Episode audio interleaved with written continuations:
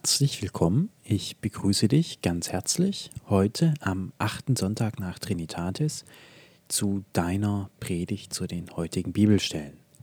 Heute geht es nach der evangelischen Leseordnung um das Matthäusevangelium im fünften Kapitel und hier um die Verse 13 bis 16. In der katholischen Bibelstelle geht es hingegen um das Lukasevangelium im zwölften Kapitel, hier um die Verse 32 bis 48. Ich beginne mit der evangelischen Bibelstelle. Ihr seid das Salz der Erde. Wenn aber das Salz fade geworden ist, womit soll es wieder gesalzen werden? Es taugt zu nichts mehr, als aus dem Hause geworfen und von den Leuten zertreten zu werden.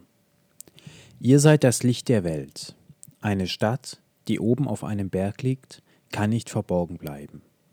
Man zündet auch nicht ein Licht an und stellt es unter den Scheffel, sondern auf den Leuchter. Dann leuchtet es allen, die im Hause sind. Ebenso soll auch euer Licht vor den Menschen leuchten, damit sie eure guten Werke sehen und euren Vater, der im Himmel ist, preisen. Jesus spricht hier zu seinen Jüngern und er will ihnen sagen, was sie sind nämlich das Salz der Erde und das Licht der Erde. Beides Metaphern. Es geht meiner Ansicht aber nicht darum, dass Jesus hier nur seine Jünger anspricht. Vielmehr spricht er jeden Mensch an, der auf eine bestimmte Art und Weise denkt. Christ ist nicht eine exklusive Gruppe. Man ist nicht Christ, weil man gewissermaßen getauft ist oder nach gewissen Ritualen im alltäglichen Leben lebt sondern man ist Christ, wenn man gewisse Grundaxiome teilt und sich einer gewissen Art des Denkens verschrieben hat. Salz hat beim Kochen vor allem eine verstärkende Wirkung. Salz ist ja das Gewürz, was quasi den Geschmack verstärkt. Und im übertragenen Sinne kann man diese Bibelstelle auch so interpretieren, als dass der christliche Mensch die Botschaft Gottes verstärkt. Er ist quasi das, das Salz in der Welt, das Salz der Erde, also quasi derjenige, der der ganzen Geschichte, der ganzen Welt quasi so einen gewissen wohlschmeckenden Geschmack gibt, im übertragenen Sinne. Salz macht aber auch durstig. Also Salz erweckt in den Mitmenschen, in den in Anführungszeichen Nichtchristen, auch den Durst nach Gott. Also durch das eigene Leben, durch das eigene Denken kommen auch andere auf den in Anführungszeichen Geschmack. Man erweckt quasi auch in anderen durch das eigene Denken das Bedürfnis, auch so zu denken, auch in das Reich Gottes einzutreten. Natürlich haben wir in dieser Bibelstelle auch weltlichen Eintrag, nämlich als es heißt, es taugt zu nichts mehr, als aus dem Hause geworfen und von den Leuten zertreten zu werden. Also das, das fade Salz. Das sind einfach Dinge, wo ich sage, die wurden in die Welt eingetragen, in die Bibel, aber die, die haben nichts mit Jesu Wort an sich zu tun. Das ist weltlicher Eintrag, weil der Mensch so denkt. Der Mensch überträgt quasi seine Denkprinzipien vom Hinauswerfen, vom Wertlosen, vom Geschmackslosen auf Gott und meint dann, im Reich Gottes würden sich die Dinge genauso verhalten. Ihr seid das Licht der Welt. Ein nicht minder spannender Satz. Und jetzt natürlich die Frage, was bedeutet es hier zu leuchten? Was bedeutet es hier ein Licht zu sein? Und ich würde folgenden Interpretationsansatz wagen. Wenn wir ehrlich sind, ganz tief in uns drin, wissen wir im Grunde alle, was richtig und was falsch ist. Wenn wir ganz ehrlich sind. Wenn wir ganz ehrlich sind, wissen wir, dass es nichts bringt, einem Mitmenschen seine Fehler der Vergangenheit jeden Tag aufs Neue vorzuwerfen. Wir wissen, dass es nichts bringt. Weil der andere kann daran nichts mehr ändern. Was soll er denn machen? Wir wissen, dass es nichts bringt, unsere Wut an anderen auszulassen. Weil wir tief im Innern wissen, dass unsere eigene Wut nicht vom anderen kommt, sondern in uns selbst zu finden ist. Und Licht sein bedeutet meines Erachtens, dass wir dieses Verhalten unterlassen. Also quasi Licht sein ist nicht eine bewusste Handlung in der Welt. Es, Licht sein ist in diesem Sinne nicht, ich spende, ich helfe den Armen. Darüber ist überhaupt nichts einzuwenden, hier physisch den Armen zu helfen. Aber Licht sein besteht im, nach meinem Verständnis vor allem darin, einfach gewisse Dinge zu lassen. Dann steht das Licht quasi automatisch auf dem, auf dem Berg und leuchtet den Menschen. Es ist also meines Erachtens nicht so, dass wir uns bemühen müssen, hier Licht zu sein. Diese, dieser Denkansatz, dass der Mensch a priori eher schlecht ist und sich quasi bemühen muss, um zum strahlenden Licht zu werden, halte ich für falsch, für verkehrt herum gedacht. In Wahrheit sind wir alle das Licht, wir lassen uns immer nur dazu hinreißen, es unter den Scheffel zu stellen, es zu verdunkeln. Das ist der entscheidende Punkt. Einfach Licht zu sein ist keine Leistung, es ist einfach, besteht einfach nur im Weglassen von Dingen, wo eigentlich jeder Einzelne weiß, dass es nichts bringt und dass es falsch ist. Ich fahre nun fort mit der Bibelstelle aus der katholischen Leseordnung.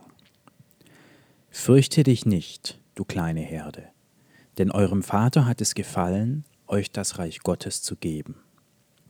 Verkauft euren Besitz und gebt ihn als Almosen hin.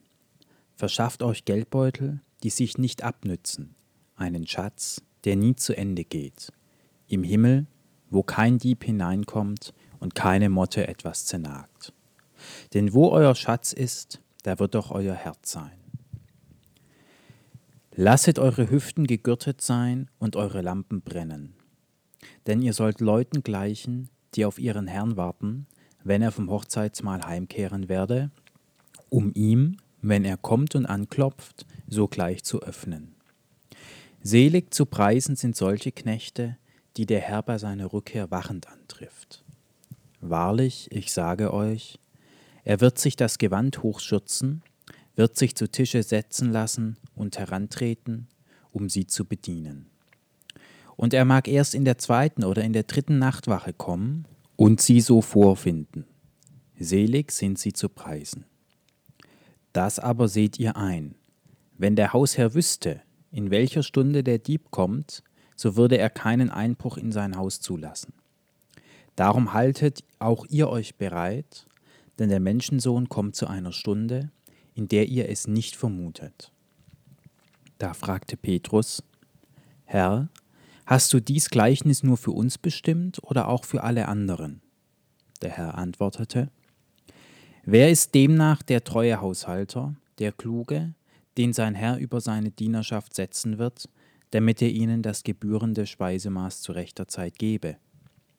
Selig zu preisen ist ein solcher Knecht, den sein Herr bei seiner Rückkehr in solcher Tätigkeit findet. Wahrlich, ich sage euch, über seine sämtlichen Güter wird er ihn setzen. Wenn aber ein solcher Knecht in seinem Herzen denkt, mein Herr kommt noch lange nicht, und dann anfängt, die Knechte und Mägde zu schlagen, zu schmausen und zu zechen und sich zu betrinken, so wird der Herr eines solchen Knechts an einem Tage kommen, an dem er ihn nicht erwartet, und zu einer Stunde, die er nicht kennt, und wird ihn zerhauen lassen und ihm seinen Platz bei den Ungetreuen anweisen. Ein solcher Knecht aber, der den Willen seines Herrn gekannt und doch nichts ausgeführt und nichts nach seinem Willen getan hat, wird viele Schläge erhalten.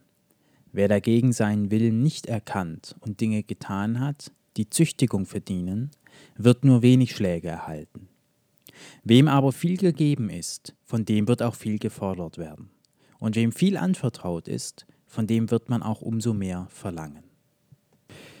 Diese Bibelstelle birgt meines Erachtens sehr viele Einsichten. Ich möchte hier auf die wesentlichen eingehen. Sie beginnt mit Fürchte dich nicht, du kleine Herde, denn eurem Vater hat es gefallen, euch das Reich Gottes zu geben. Hier spricht Jesus die Thematik an, dass wir oft Angst haben, wenn wir eine Ahnung vom Reich Gottes erhalten. Und es ist ja interessant, warum ist, den, warum ist dem denn so? Wir sind es gewohnt, dass in dieser Welt, sobald wir etwas bekommen, es einem anderen fehlt. Ganz wichtige Grundannahme. Wir verdrängen es oft, aber im Grunde wissen wir das.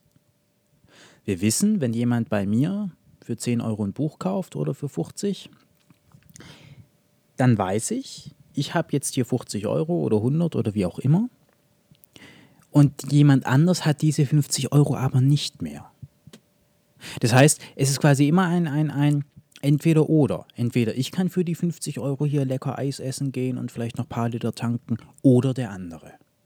Und das ist der elementare Punkt, wenn wir quasi in der Welt, wenn es uns gut geht, wenn wir Freude empfinden, sind wir es gewohnt zu denken, naja, es ist jetzt auf Kosten von irgendjemand anderem. Und im Weltlichen ist es ja auch so, das ist ja nicht von der Hand zu weisen, dass der westlich-amerikanische Wohlstand irgendwo auf Kosten der dritten Welt hier äh, installiert wurde. Aber die Sache ist, dass im Reich Gottes es sich nicht so verhält. Den göttlichen Frieden können wir haben, ohne dass ihm, der, ohne dass ihm jemand anders weggenommen wird. Aber dadurch, dass wir das nicht kennen, haben wir Angst davor. Wir glauben quasi erstmal nicht, dass es sowas überhaupt geben kann, dass es Freude gibt für uns, ohne dass zugleich jemand anders leidet. Und deswegen sagt Jesus hier, fürchte dich nicht, du kleine Herde, denn eurem Vater hat es gefallen, euch das Reich Gottes zu geben. Wir müssen uns nicht schlecht fühlen, wenn wir das Reich Gottes erhalten, weil es eben nicht wie im Weltlichen so ist, dass es auf Kosten von irgendjemand anders geht. Die nächste interessante Stelle ist, denn wo euer Schatz ist, da wird auch euer Herz sein. Hochinteressant, hochspannend. Schatz meint meines Erachtens, wo sind wir investiert? Also an was glauben wir? Was ist uns wichtig? An was hängen wir emotional? An was hängen wir geistig? Hängen wir emotional am Reich Gottes? Natürlich, wir können das Reich Gottes nicht erfassen aufgrund unseres begrenzten Geistes. Aber sind wir bei Gott emotional? Ist das das, was für uns wichtig ist? Oder hängen wir doch an unserem Porsche oder an unserer Dreizimmerwohnung? Oder an unserer Katze? Oder an unserem Job? Oder an den tollen Bauchmuskeln? Das ist das Problem. Wo euer Schatz ist, da wird auch euer Herz sein. Und das, die, die Quelle allen Leids in der Welt ist eigentlich, dass der Mensch am Weltlichen hängt. Dass das Herz eben am Auto, auch an der Familie, am Haus und an sonstigen Dingen hängt, die aber alle notwendigerweise irgendwann dahin gehen werden, weil sie eben weltlich sind. Im zweiten Teil der Bibelstelle geht es dann um den Knecht und um den Herrn. Und Jesus sagt uns hier, dass wir immer wachsam sein sollen. Selig zu preisen sind solche Knechte, die der Herr bei seiner Rückkehr, Rückkehr wachend antrifft. Es geht quasi darum, dass wir quasi nicht wissen können, wann das Reich Gottes uns ereilt, wann wir in den göttlichen Frieden eingehen. Es gilt aber wachsam zu sein. Denn der Menschensohn kommt zu einer Stunde, in der ihr es nicht vermutet. Es ist quasi, der göttliche Frieden lässt sich quasi nicht planen. Die weltlichen Dinge können wir natürlich planen. Wir können sagen, okay, dann und dann habe ich das und das zusammengespart, dann tritt diesen, diesen das Ereignis ein. Im göttlichen, im himmlischen Sinne ist dem eben nicht so. Natürlich finden wir hier auch weltlichen Eintrag meines Erachtens. Das drückt sich in der Textstelle und wird ihn zerhauen lassen und ihm seinen Platz bei den Ungetreuen anweisen. Gott ist kein wütender Herr, der seine Knechte zerhauen lässt oder totschlagen lässt. Das ist weltlicher Eintrag. Gott hat überhaupt nichts Böses im Sinn was hier vielleicht angedeutet werden soll, ist, dass man quasi leidet, wenn man nicht bereit ist. Aber man leidet quasi nicht, weil, weil es Gottes Wille ist, sondern weil quasi der Schatz noch an der falschen Stelle liegt. weil der Schatz vielleicht noch im Weltlichen liegt.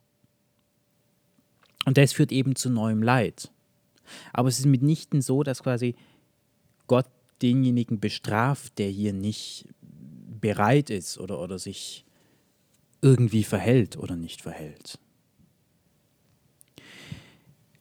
Abschließen tut diese Bibelstelle mit einem unglaublich spannenden Satz, und zwar, wem aber viel gegeben ist, von dem wird auch viel gefordert werden. Und wem viel anvertraut ist, von dem wird man auch umso mehr verlangen. Das hört sich ja erstmal etwas desillusionierend an oder kann des, desillusionierend klingen, weil es ja im Grunde bedeutet, selbst wenn ich viel erreiche, dann wird von mir noch mehr abverlangt. Das ist ja, klingt ja irgendwie auf den ersten Blick so, ja, wie soll ich denn dann je am Ziel sein? Ich finde bei diesem Satz aber vor allem den Umkehrschluss unglaublich bemerkenswert. Denn es bedeutet ja, dass wenn von uns viel abverlangt wird im Leben emotional, dann ist es nur ein Zeichen dafür, dass wir viel haben. Also quasi im geistigen Sinne, im geistigen Sinne viel haben. Wenn wir im geistigen Sinne viel haben, drückt sich das dadurch aus, dass uns viel abverlangt wird. Gemeinhin denken wir, dass quasi geistiger Reichtum sich in weltlichem Genuss ausdrückt, in weltlicher Freude. Das ist das, das weltliche Denken von Reichtum. Im weltlichen Sinne denken wir Reichtum als was Genussbringendes. Im Weltlichen drückt sich Reichtum dadurch aus, dass wir in Anführungszeichen eine schöne Zeit haben, eine leichte Zeit, die Freuden des Lebens. Das ist das weltliche Verständnis von Reichtum und von Fülle. Das in Anführungszeichen göttliche Verständnis von Reichtum ist eben, dass einem dann auch etwas abverlangt wird. Und das sind quasi immer wieder diese verschiedenen begrifflichen Fassungen. Einmal im weltlichen und einmal sozusagen im göttlichen Sinne, in Anführungszeichen natürlich, weil vom göttlichen selbst können wir nicht reden, die zu solchen Dingen führen. Und hier eben auch. Ich möchte dir zum Abschluss jedoch mitgeben, dass quasi wenn viel von dir gefordert wird, dann ist das nichts weiter als ein Zeichen, dass du unglaublich viel hast, dass dir viel gegeben ist. Ich möchte dich auch heute, wie jeden Sonntag, dazu einladen, eine Minute in die Stille zu gehen und die heutigen Worte auf dich wirken zu lassen.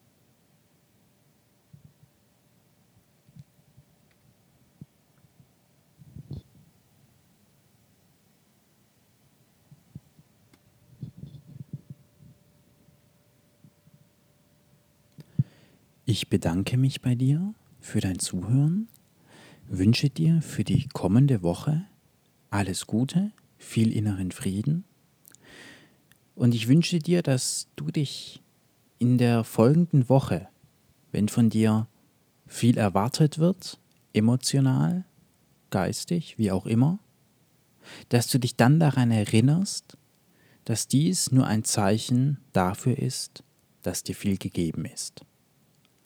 Ich wünsche dir für die folgende Woche viel Ruhe und inneren Frieden. Alles Gute.